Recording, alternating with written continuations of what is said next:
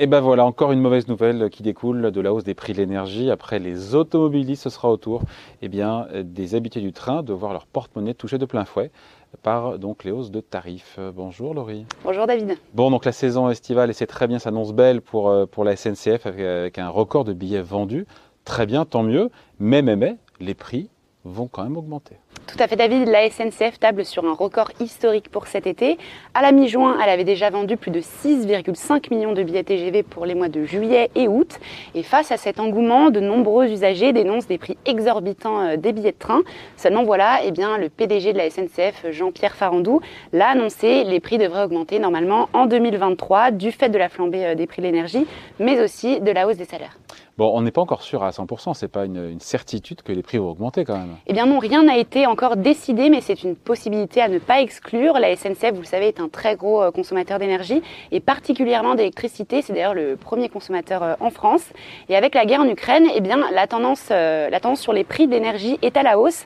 En conclusion, la facture ne va pas dégonfler et le surcoût en 2023 devrait même se chiffrer pour la SNCF à plusieurs centaines de millions d'euros. Donc l'augmentation du prix du billet, si j'ai bien compris, va dépendre de l'augmentation des coûts pour la SNCF, Laurie. Euh, qu'en est-il déjà des prix pour 2022 Là, il n'y a pas de hausse pour cette année, non? Eh bien non, à en croire Jean-Pierre Farandou, il a écarté euh, toute hausse de prix pour 2022 puisque 95% de l'énergie a déjà été achetée. La SNCF est donc couverte, couverte par euh, des contrats passés il y a plusieurs années et ce qui lui permet d'ailleurs de garantir la stabilité de ses prix du coup pour 2022. Donc les prix ne vont pas augmenter, les prix des billets de train cette année. Pourtant, quand on écoute, Laurie, vous le savez, les usagers, on en fait tous partie, on, beaucoup se plaignent de ces hausses de prix. Dans les faits, ça donne quoi concrètement? Eh bien, la politique tarifaire de la société est régulièrement pointée du doigt par les usagers qui dénoncent un manque de, de transparence sur les prix. Et selon l'INSEE, eh bien, les tarifs des billets de train ont augmenté de 14,6% ah. sur un an au mois d'avril et sur les trois premiers mois de l'année 2022 de 15,3%. Cependant, eh bien, ces chiffres sont contestés euh, par la SNCF qui, euh, elle, quand elle elle, ah, pardon. Désolée. C'est pas grave, c'est pas grave. Excuse-moi. Elle va reprendre. Alors, euh, dans les faits, ça donne quoi?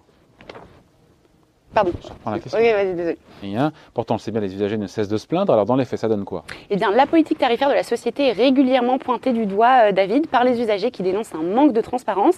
Selon l'INSEE, les tarifs des billets de train auraient augmenté de 14,6% sur un an en avril et sur les trois premiers mois de 2022 de 15,3%.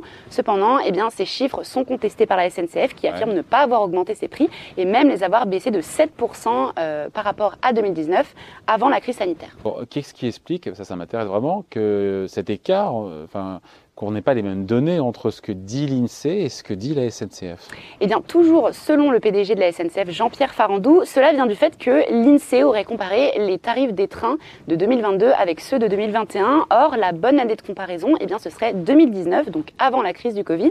Et car, eh bien, en 2021, il y avait beaucoup moins de monde dans les trains et la proportion des prix réduits était beaucoup plus importante, ce qui a fait baisser euh, forcément la moyenne des prix pour 2021. Bon, qu'est-ce que peut faire la SNCF pour pallier donc euh, cette explosion des prix de l'énergie? Éviter de bah, trop la répercuter sur euh, les prix des billets que Bibi y paye hein Eh bien, la SNCF, David, a déjà mis en place une politique d'économie d'énergie, notamment en demandant aux conducteurs, de train de moins utiliser euh, leur moteur, en augmentant également son utilisation d'électricité, donc issue d'énergie renouvelable, en sortant également complètement du diesel.